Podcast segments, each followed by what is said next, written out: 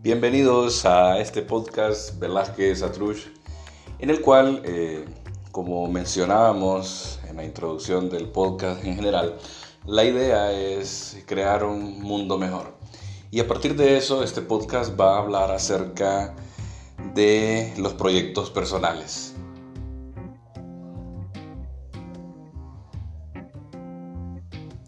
Cuando hablamos de los proyectos personales, no intentamos en este momento eh, hacer un audio, hacer un podcast o, que usted reproduzca algo que sirva de autoayuda.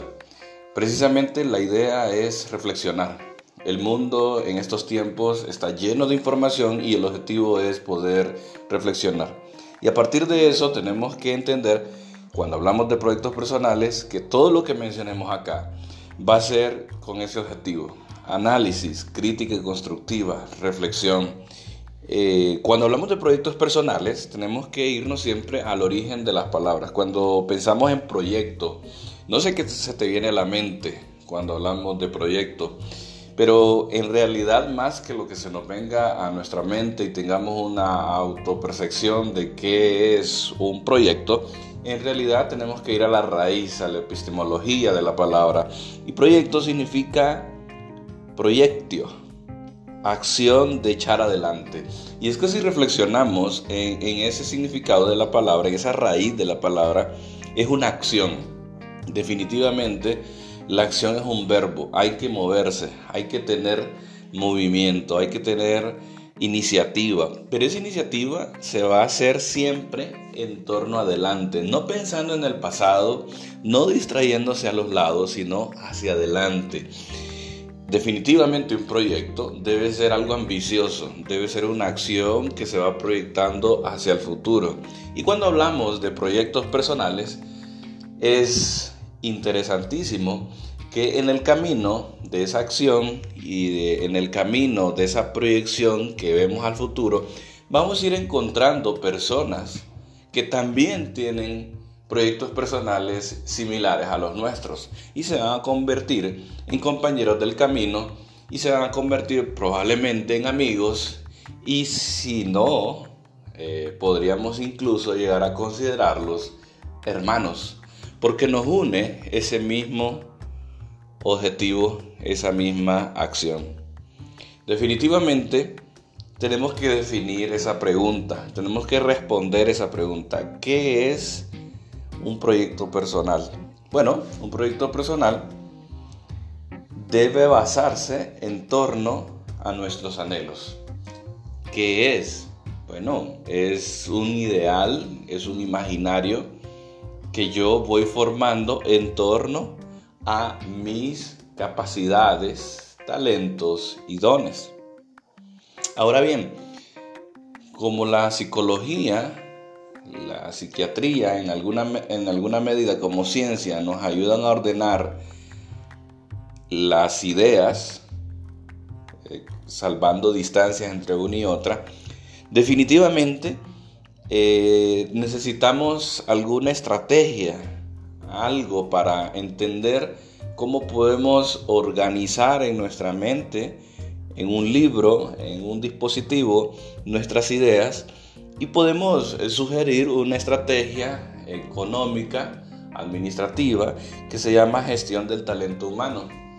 Y, esa gestión del talento humano precisamente es eso, es definir eh, cuáles deben ser las acciones, definir hacia dónde vamos, definir cuáles son las capacidades, cuáles son mis afinaciones, definir em, qué es lo que me gustaría, para qué soy bueno, para en dónde me siento bien, en dónde me han dicho que, hago bien las cosas.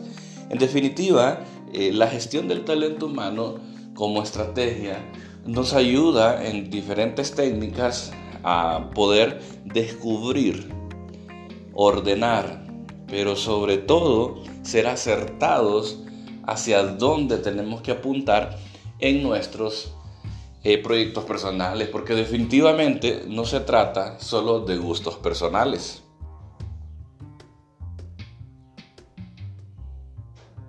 Cuando decimos gustos personales, que no se malentienda, estamos haciendo referencia a que es una idea de que algunas personas eh, simplemente quieren hacer algo en lo que precisamente eh, no son tan buenos, no son tan hábiles.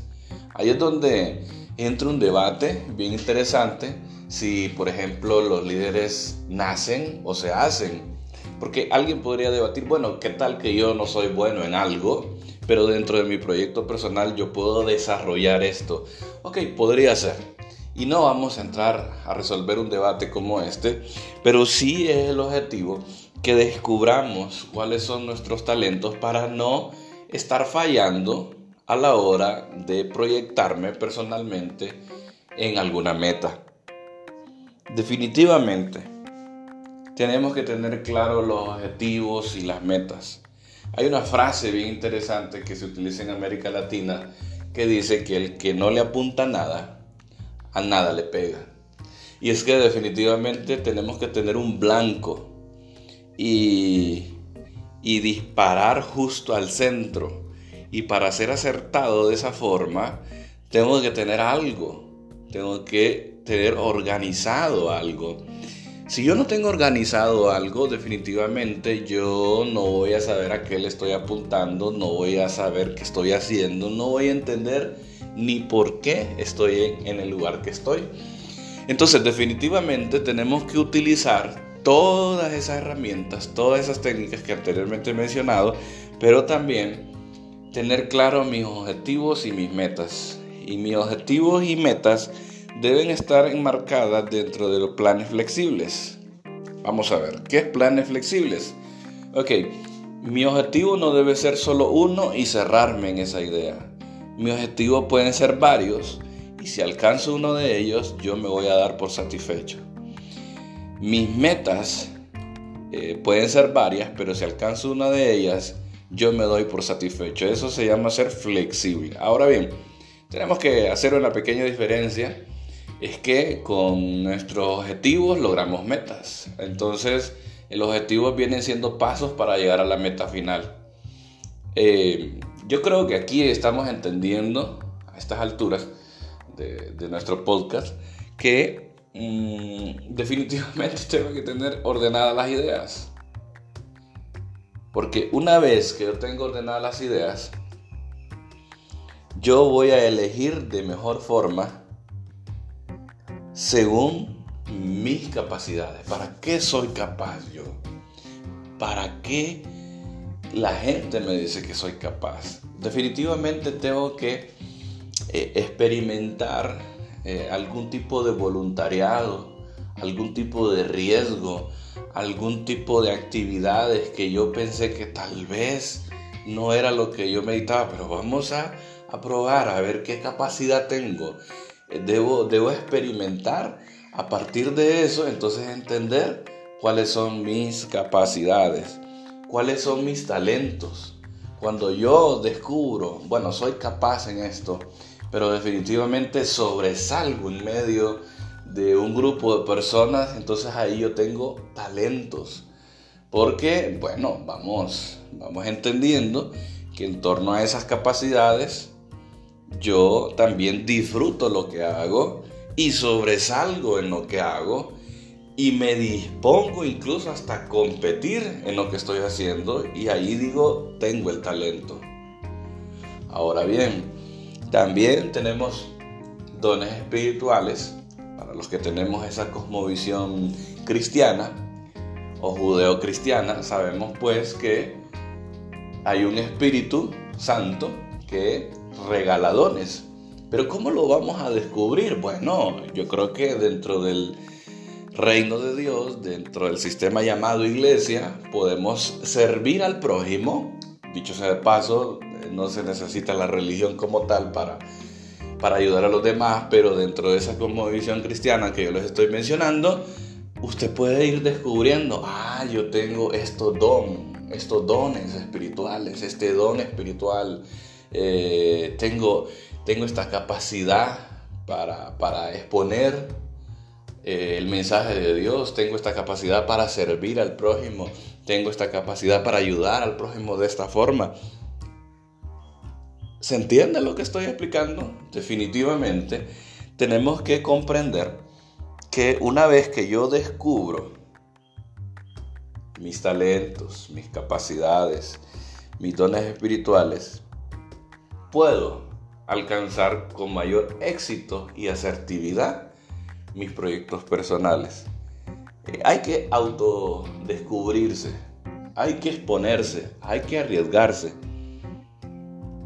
Yo creo que usted y yo llegamos a la conclusión, al aprendizaje, al gran aprendizaje, que existe este sistema, un sistema prusiano que surge allá por el siglo XVIII en una región entre Alemania, Polonia, eh, los países nórdicos, parte de Rusia, esa Prusia que se fue industrializando y que fue creando fábricas, fue creando un sistema para no desarrollar propiamente mis talentos y capacidades, sino que, simple, sino que más bien al contrario, suprimir esos talentos y capacidades para obedecer y trabajar en una fábrica.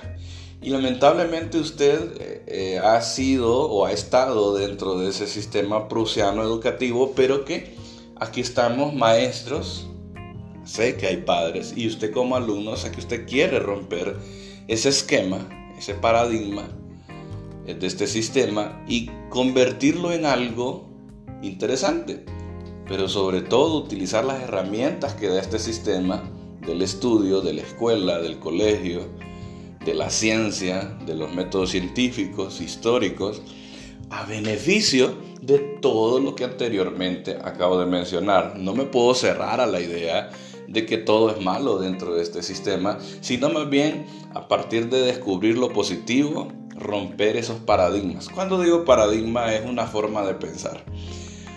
Así que todos somos inteligentes. En base a todo lo que yo he explicado, creo que queda claro que todos somos inteligentes. Howard Gardner menciona que hay gente que es muy buena para hablar, otra que es muy buena en, los números, otra que es muy buena para ver, otra que es muy buena para escuchar. Y cuando decimos escuchar, estamos hablando de gente que es muy buena para escuchar podcast. Kinestésica o kinestésica, o sea, que hace bien las cosas, interpersonal, o sea, que se puede llevar muy bien con la gente, intrapersonal, que se llega a descubrir muy bien, naturista, que le gusta la naturaleza y el medio ambiente, emocional y utiliza las emociones a su beneficio, existencial, que profundiza en los conocimientos, creativa, tiene ideas siempre, y colaborativa, que puede trabajar en grupo. Todos tenemos un poquito de cada uno de ellos, pero también tenemos un tipo de inteligencia. Lo interesante es que usted y yo descubramos qué tipo de inteligencia tenemos, qué tipo de capacidades tenemos, qué tipo de dones podríamos tener y qué proyectos personales nos convienen en la vida y que nos harían felices integralmente a nosotros.